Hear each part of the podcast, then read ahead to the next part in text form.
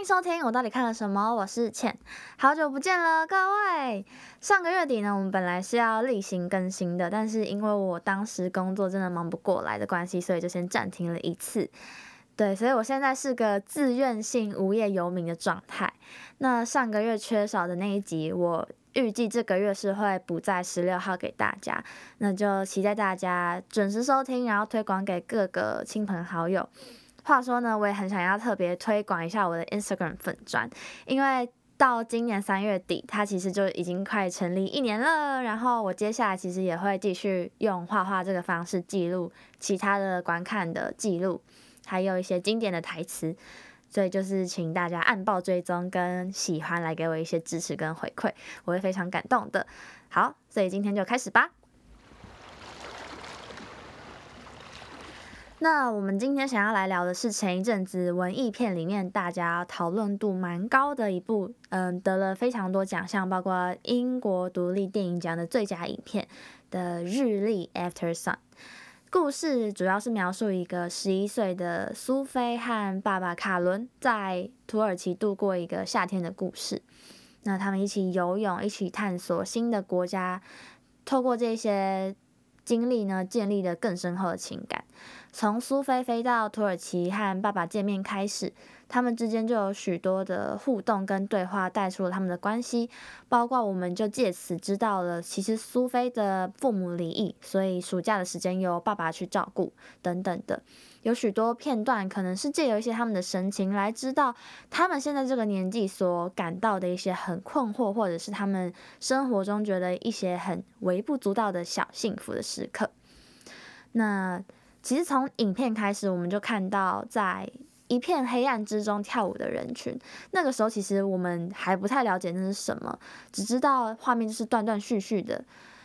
但是到故事的发展开始，然后我们看到苏菲长大后的视角，到后来结尾的时候，看见爸爸走进一片黑暗之中，我们才能够去推测一下，嗯，这样子的安排跟时间轴是不是想要。告诉我们一个比较特别的故事，那我们到底每个人看到的是什么？这也是今天我们所要想要讨论的。好，那 大概是呃每年的惯例，就是大概这时候呢，我就会邀约我的好朋朋令来一起聊天。所以我今天就是有特别的邀请他，因为他当时也有跟我去看电影，所以我们今天就会一起来聊日历。所以我们先来欢迎令，嗨令，嗨，大家好，我是令。耶！大家应该会觉得我们的声音很熟悉吗？有吗？我其实觉得我们声音那个什么，有人在 Mixer Box 就是留言，然后跟我说我们两个声音真的有一点像，但他觉得你刻意要压低，有一点奇怪。他还是听得出来。那我就自然了，我就自然 随便啦。反正我自己觉得没有很像啦。我们我我们真的是不觉得彼此很像，但是大家就是。可以稍稍的去分辨一下，我觉得没有很难。可是我觉得很好笑的事情是，我们不是只有声音很像，就还有一只人有人说我们长得很像，然后我们甚至连腰痛的地方都开始很像，好奇怪哦！真的太太恐怖了，真的真的太恐怖了。好，所以今天我们就先请令来跟我们简单，你可不可以跟我们简单的讲一下，你觉得这整个故事整体来说带给你什么样的心情？我觉得它一定是一个温暖的故事。虽然我说它是一个温暖的故事，但其实我很难过，因为对这部电影，其实大家都对嗯一些那个父亲的角色有蛮多推测的。就是我看电影的是当下觉得理所当然，但我后来才发现，其实这个解读有非常多。然后，因为他电影里面的确也没有给出正确答案，所以当然大家都有很多解读的空间。但我。可能悲比较悲观一点，所以我自己看我是觉得哦，既温暖又难过，但是会觉得是一部好作品的感觉。好，的确是，我觉得这部电影比较值得去看的，就是我觉得主要是演员的神情，因为他们两个都会演出一些很细腻的情节，然后我觉得那个在，对，就是因为他们两个正值。嗯，因为苏菲她其实是十一岁，她大概是正要进入青春期的那个时候。然后她爸爸，我们推测大概是三十五岁嘛，就是差不多三十几岁的时候，就是已经过了三十岁，然后已经应该是要趋于稳定的状态的年纪，但是他爸爸却，但他依然很迷茫，对他还是很迷茫，所以，嗯，这两边的疑惑，其实我当时在看完之后，我都是觉得可以理解的，因为我毕竟也曾经是个苏菲，然后我可能渐渐要成为一个像卡伦一样这样子的角色，所以他们两边的烦恼，应该是说我不能够全盘的明白或理解，但是我可以知道有怎么样的情绪存在。对，嗯，当时看完的心情是这样子，所以我们接下来就会先讨论，我们觉得苏菲跟卡伦之间的情感是怎么样的？那你觉得呢？嗯，嗯，我觉得用一个形容词去形容的话，我觉得是真挚的。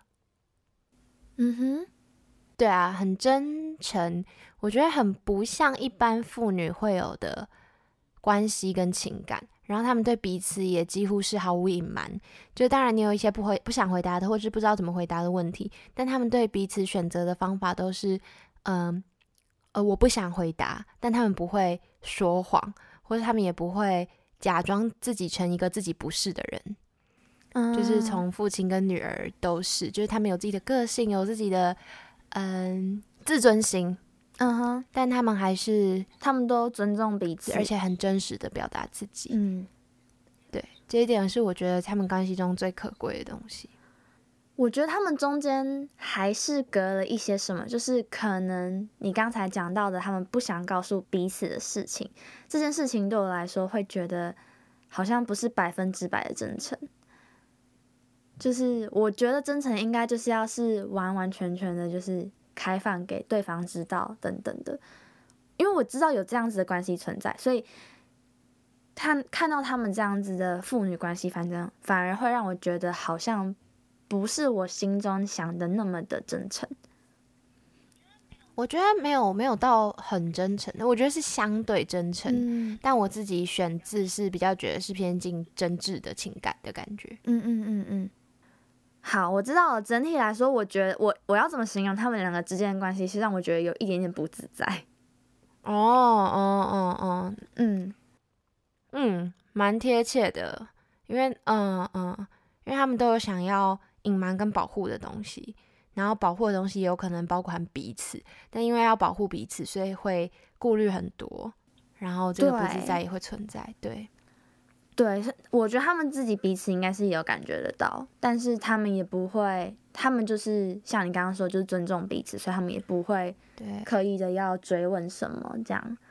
就像例如，就是那时候苏菲还在拍他爸，说他生日快乐什么的，然后后来他爸就是把他的摄影机直接拿掉，就叫他不要再拍了。可是就苏菲一直问他说为什么，怎么了这样，他爸也没有回答。然后就就下一个片段这样子。那时候在查的时候，也有发现，嗯，这故事的，就是他一开始会有这个故事，是因为导演他有发现，他就是找到了一些他以前小时候的影像，然后，嗯，他现在已经到他爸爸那个时候的年纪了，所以他就是想要知道说，哦，他爸爸。就是他已经可以理解他爸爸那个年纪在想什么，然后他拥有什么样的烦恼，他现在可以理解，所以才会有这样子的故事出来啊，有点难过。就是对啊，这部就是一直一部让我觉得既温暖又难过的电影。但我的确是，嗯，因为我觉得，我觉得女儿之于爸爸之间的关系真的有一点巧妙。对，我也觉得。很微妙，对，因为像嗯，因为毕竟我还没有长到凯伦这个年纪，所以我不太能够百分之百理解他在做什么，或者是他的处境发生什么事情。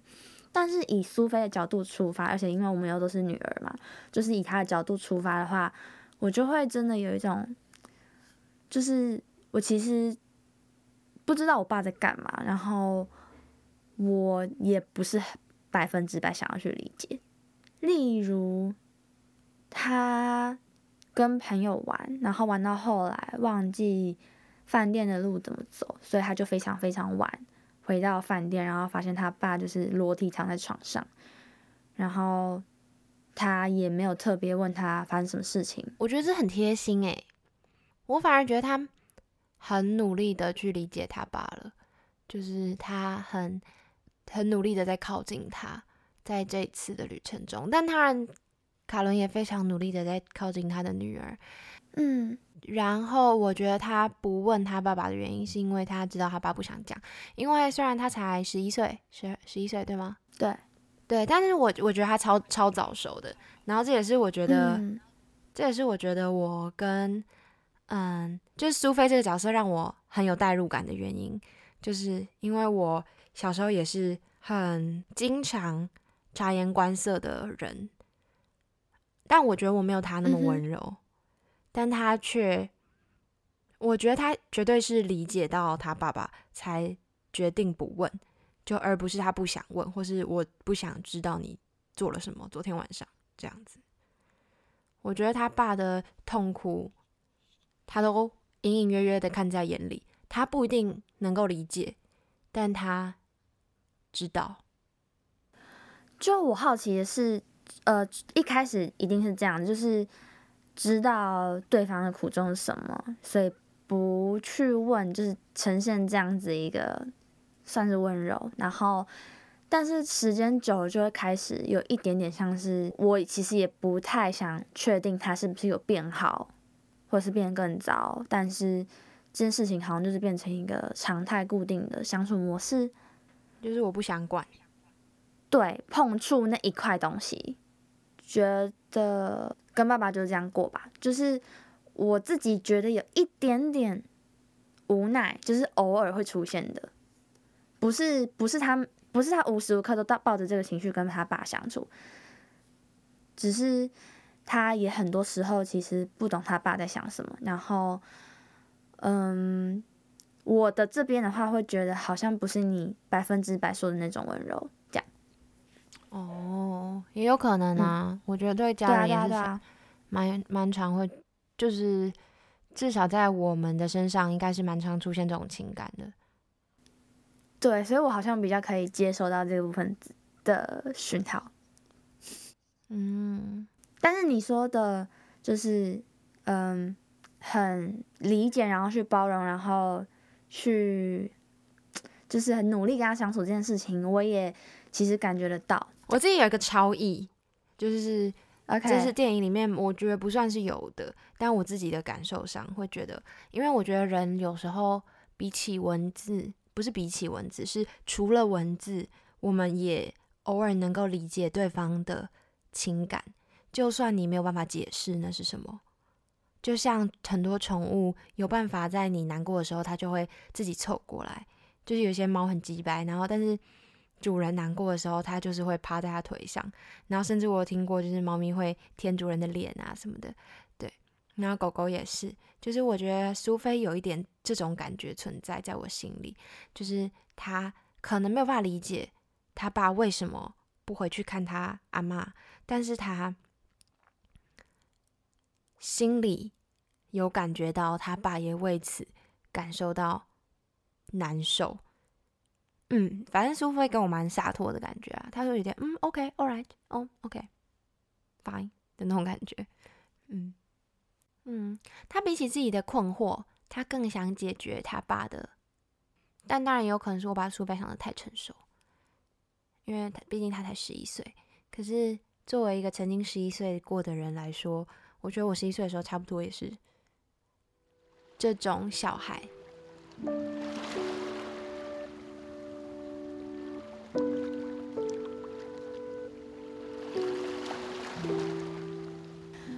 我们来讲一些开心的东西。好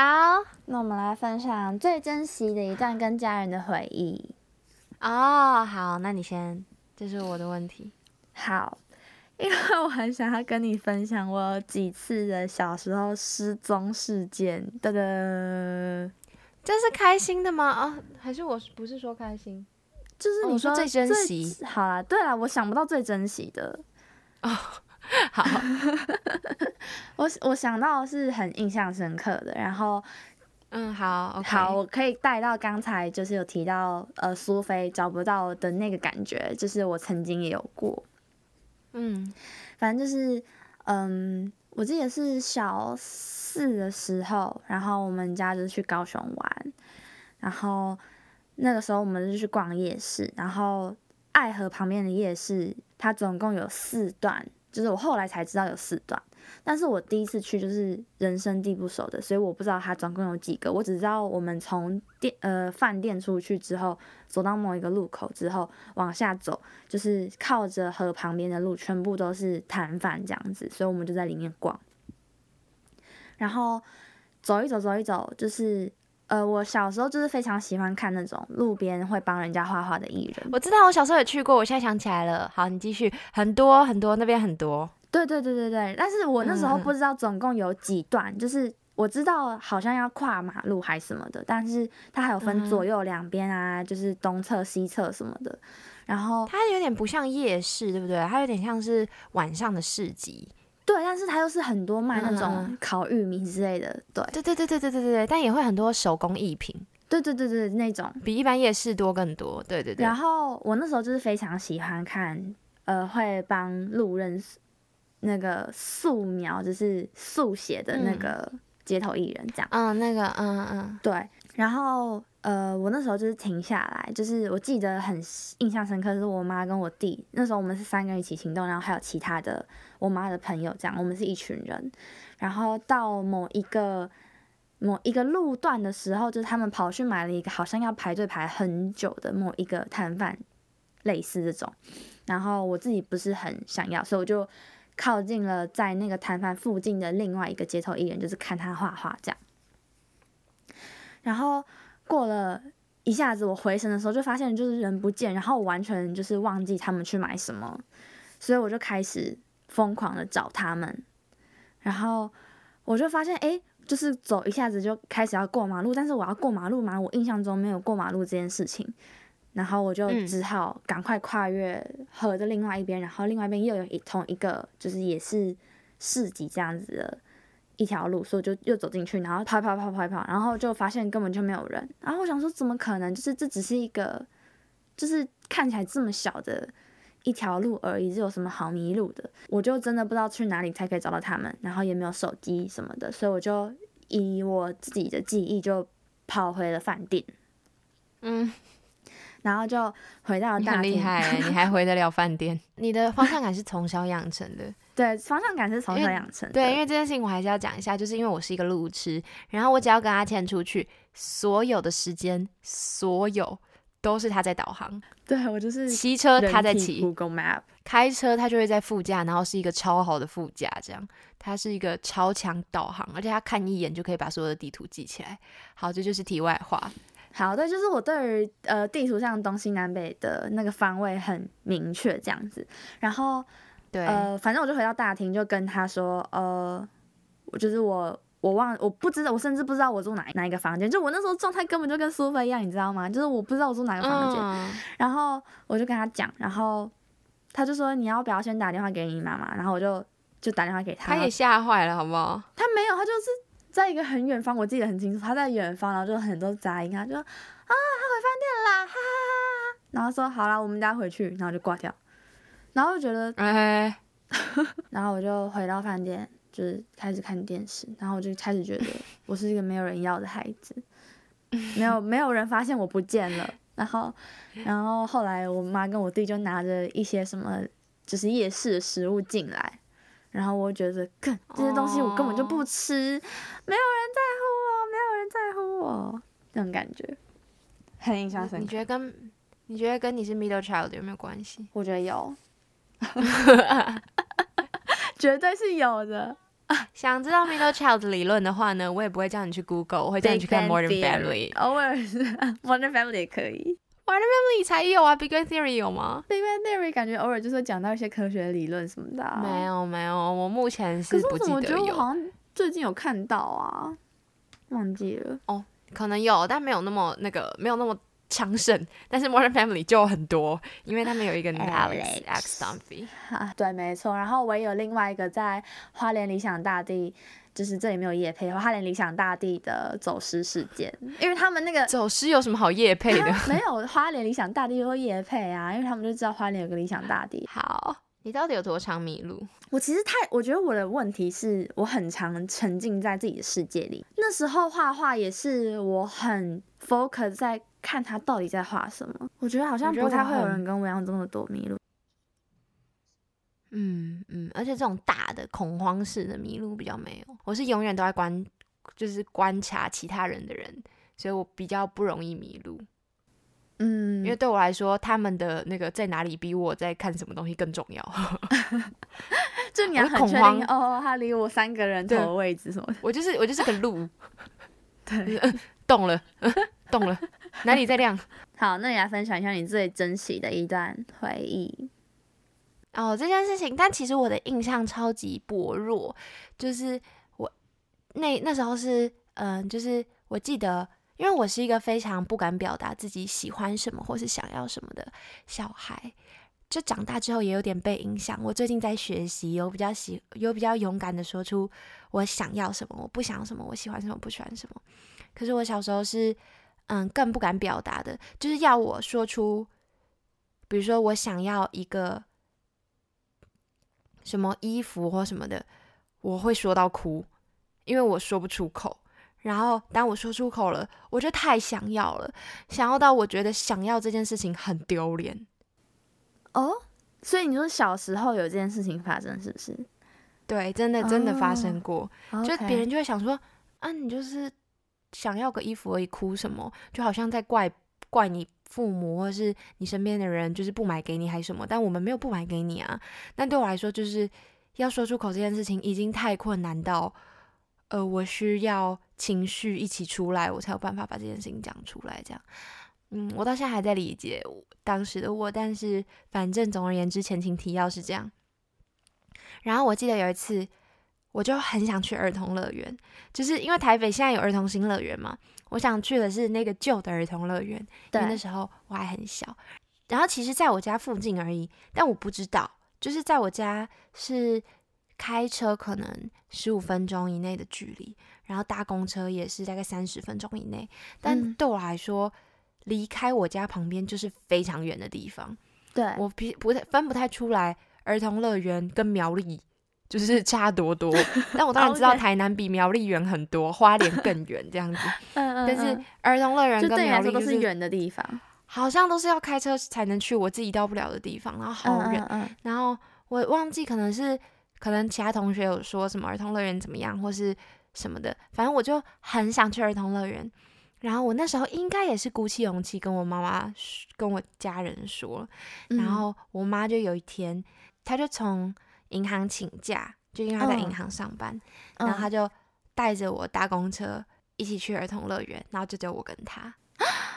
我根本就不记得我在儿童乐园玩了什么，我一样设施都不记得，但我记得我搭在公车上的感觉，就是我看着窗外的景，然后看着那个桥，然后还有外面的湖，就是我就觉得，哦，这是我，我现在想起来，这是我人生中没有办法忘记的事情之一。为什么我要哭了？我也觉得我要哭了，我刚没有，我本来没有这样子的感觉。因为我还嗯知道你妈长这样，我还认识你妈，我就妈妈。好所感以我到现在都还是觉得，嗯嗯，我妈真的是我一生的爱，就这很理所当然，对不对？但是，但对啊，我就是，嗯、对我还有另外一个很珍惜的回忆，也是跟我妈，然后两个人的。我觉得我这个人很容易被外在环境影响，所以在很多人的时候，就比如说我们一家人五六个人的时候，我很难真的快乐，因为我需要大家心情都很好，我才会心情很好。可是两嗯个人就会比较容易，嗯，对，所以我珍惜的刚好也都这这这个，所以这这我觉得这是我最珍惜的跟家人的回忆。就是抱歉了，就是我其他的家人，那还我一开我一开始还以为你说的是这种五六人，没有我太印象深刻了。而且小时候也很打很少搭公车，所以会觉得哦很酷。而且因为就是开始工作之后，会发现，哦，你要请假一整天，然后只会带小朋友做这件事情，真的很伟大哎。我也觉得很想哭，因为我觉得虽然我们就说。苏菲在这这场旅游可能有一点怨怼啊，或者可能有点 嗯沮丧，或是不理解，或是什么，对，或是被丢包的经验，但我觉得这一定是他此生最珍惜的回忆之一。我觉得他一定是啊。而且以家人来说，虽然他都大部分时间跟他妈住，但我觉得这一段应该是也也很有可能是他最珍惜的跟家人的回忆，嗯，就是 the most。他拍了一部电影，对就拜托我觉得非常有可能。我觉得这种令人很印象深刻，都一定是跟你日常很不同的，就是对打破日常的事情。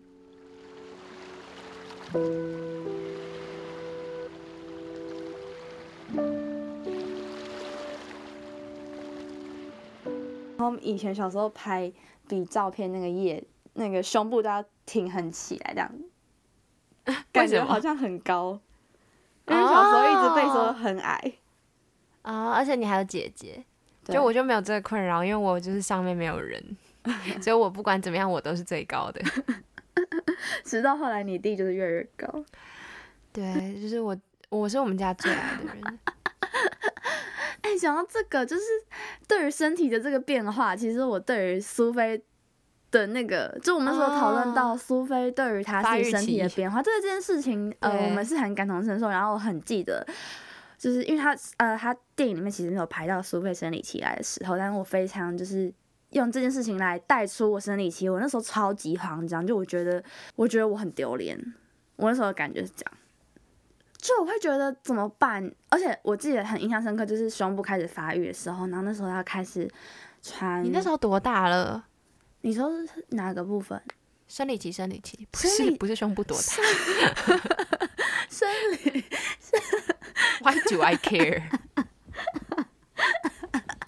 生理期，我第一次还是大哎、不是大一，国一，国一下 大一你还慌张吗？国一身边的人都会很开心哎，恭喜你终于来了。很恐怖哎、我国一下的时候，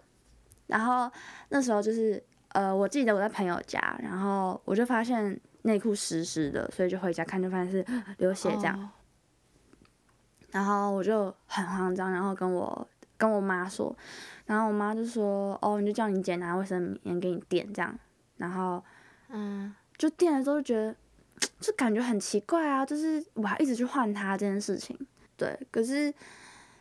对当女生真的好麻烦哦。真的超麻烦，我到现在还是觉得很麻烦。而且你刚刚说，就是觉得内裤湿湿的，然后一检去厕所检查，然后发现是血，这个感受到现在还是觉得很恐怖，不觉得吗？对，而且我那时候是觉得很麻烦，因为我就觉得这样我这样我还要洗我的内裤，why？对啊，然就是后 why？还有我记得，呃，需要开始穿内衣这件事情，我超级排斥。就我觉得那是哦。我的自由，为什么我要穿这么不舒服的东西？那现在呢？现在就是挑战无钢圈呢、哦，还是不敢，还是不敢，Uniqlo 不敢 free the nipple。不行，我们不是 Rachel，你看 Rachel，哦，我们是 Rachel 我们要勇敢啊！因为我姐先嘛，然后我知道我姐开始穿那一件事情，可是我不想要穿那样子有形状的，我觉得好像就我不想要成为一个性跟性有关系的人，因为穿上去会不会被别人觉得是性感还是什么？但那件事情我觉得对我来说太成熟，然后我不想要那么成熟，恐怖？对我觉得很恐怖。然后嗯嗯嗯嗯嗯，因为你自己没有这种感觉。我还会自己挑一个很童趣，然后就是只是一个普通背心，但有一点图案，就还不是那种就是有轮廓，就是有胸部轮廓的那种包覆的那种。嗯就是对，直到后来可能跟我朋友聊天才发现，哦，那样子需要包覆啊，什么什么才对胸部比较好啊，怎样的，我才就是因为我妈在这方面也完全没有在理我，她就嗯、你自己舒服就好。我小时候也觉得穿儿童内衣、少女内衣这件事情很莫名其妙，就而且很热，我真的印象超深刻。你穿短袖运动服就已经很热了，你为什么还要多穿那个半件？哦，而且我非我非常排斥，我超级排斥在就是我的背后被别人看到那个内衣的那个，带就是那个卡扣。对对对对，我超级排斥，因为我也不喜欢看到别人的那个，我会觉得好赤很。丑啊。对然后，所以我都会等于是我里面穿内衣，然后我后面我外面还在加一件背心或者是短袖，然后再套制服，啊有够热，超热。而且我那时候不知道是我阿妈还是我妈，反正就会做一件事情，我不知道是不是因为我太讨厌穿内衣，还是他们觉得会太热，所以他们也会做一件事情，就是在我的运动服，因为以前国强没有制服，他只有运动服，他们在会在运动服的就胸前缝半块布，所以我就不用穿内衣了。什么是这样吗？你说像胸贴吗？是就很像胸贴，但是是大片的胸贴。对对对，就是一片布。但我那时候觉得很赞。嗯，你现在想起来应该蛮赞的诶。做没有凉爽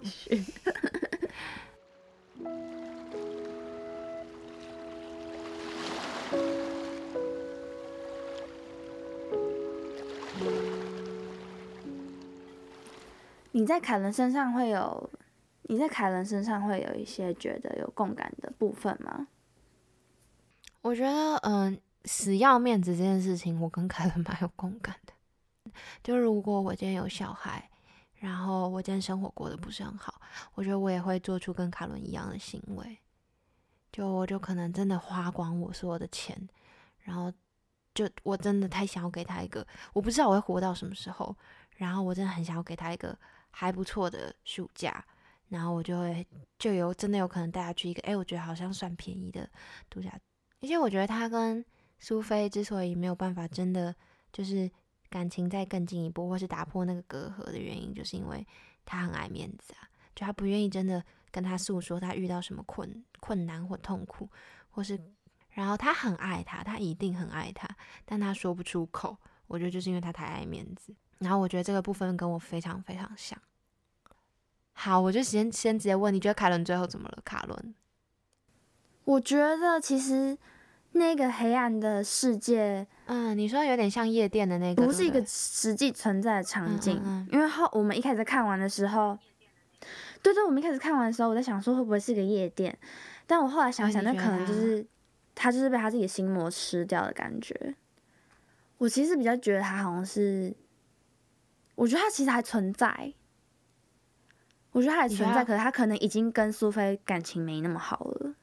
哦，这很酷哎，嗯嗯嗯嗯，所以就是他就是可能进入他自己的弥留里面，然后就是因为苏菲也进入青春期啊，后来他们可能就嗯没有再那么的就是紧密，所以他们就疏远到后来可能变成以前卡伦对他妈妈的，就是这么疏远的感情，是他现在、是他之后跟苏菲的感情这样。哦哦，那这个哦，这很酷哎，我也很喜欢这个解释。那那个夜店就有点像是那个年纪会有的困惑，所以最后苏菲也来到了那个世界，然后看到了他的父亲。他进入他爸爸的那个状态里面，所以他明白他想要拥抱他，他也在那些人里面找到他。嗯嗯嗯，哦，就是他也是跟我一样，就是他他的困惑都会在心里，就是他他一直都有一些不懂的他爸的东西，然后到三十五，就是他到他爸爸的年纪的时候，卡伦的年纪的时候，他突然明白了他爸，所以他就是在夜店里面跟他爸重逢，这样有一点这种感觉，哦，所以他还活着。你觉得他爸？我觉得他还，活着。因为我记得我那时候一走出来，我就跟你讲，我觉得他爸死了嘛。对对对对对，对啊，但是这当然就是没有解释，然后这就是各有说法。可是嗯我那时候很大概看到一半的时候，还嗯是三分之一的时候，我就很直觉的觉得他爸应该是已经不不在了。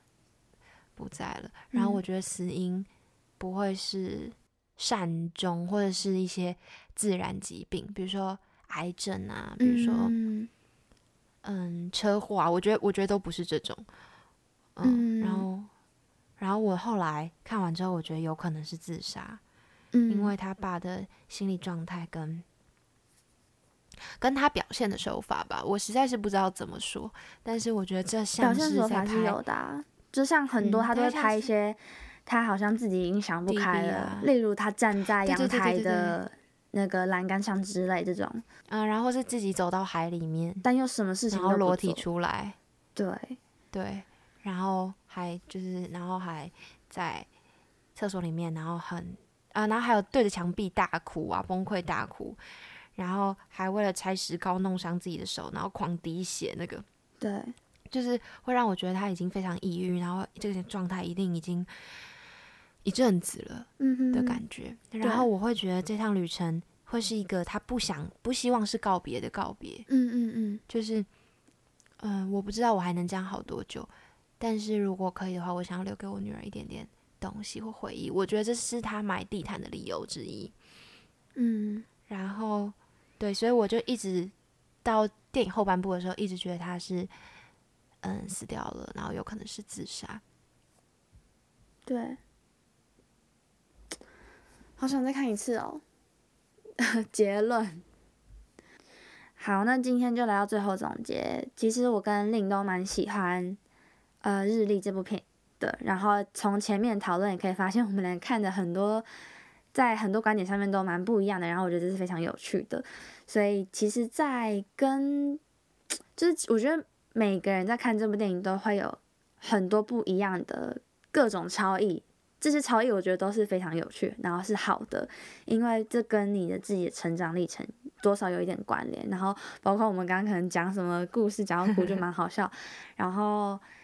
对我们自己，我们自己也是，就是女儿，然后我们对爸爸的情感也不一样，然后我们实际上听到朋友跟爸爸之间的关系，我们也会多少会去比较等等，然后再看这部电影，我们也会觉得这个样子的情感是很值得珍惜的，然后很不一样的。像是我就非常喜欢他爸每次都会一直回顾，就是那个录影机里面女儿出现的各种画面，这种，嗯，我也很喜欢，还是可以看得出他们之间有非常多非常深厚的。爱存在，只是他们刚好都经历到了一个正在经历一个，嗯，比较比较需要一点力气的年纪，对。好，所以这就是十一岁跟三十岁，所以过不久我们可能就会需要面临到三十岁，那到时候我们可能可以再拿这部电影来讨论，我不太确定，对，可能还需要几年的时间。然后，对，所以，嗯，你之后有什么想要跟大家说的吗？好，我最后的分享就是，其实我觉得，对于自己跟家人的情感跟关系这方面，很多人都是会去回避的，就包括我，因为可能会觉得尴尬，或觉得没有必要什么的，因为它就是一直存在，然后会很复杂的东西。但是我觉得这部电影很好看，然后不管是从画面上，还是从演员的表现上，还是从导演的一些手法跟选择。嗯，反正我我懂的也不多，但就是大概是这些，反正就可以看得出来，就是整整体来说都非常用心的一部电影。然后，如果可以从这部电影中去想到你跟家人之间的一些情感，或是更理解自己一点的话，那是一件很好的事情。然后，希望大家都可以找到属于自己的情感。好，所以因为这部片呢，还是有就是呃，他们是在土耳其拍，所以还是跟大家说，呃，因为前阵子土耳其地震的关系，然后到现在还是在救援的状态，所以也鼓励大家可以到超商去捐款，然后小额的也可以，就是付出一点心意，觉得这样是一个非常呃，对于国际资源是一件非常好的帮助，这样子，那。所以最后总结就是，也欢迎大家到 Apple Podcast 上面订阅，然后评分五颗星，留言告诉我你的想法，然后到小盒子 Instagram 小盒子跟我聊天都可以，就是欢迎大家多多支持我们。以上就是今天的我到底看了什么，我是倩，下次再见，拜拜。我是令，拜拜。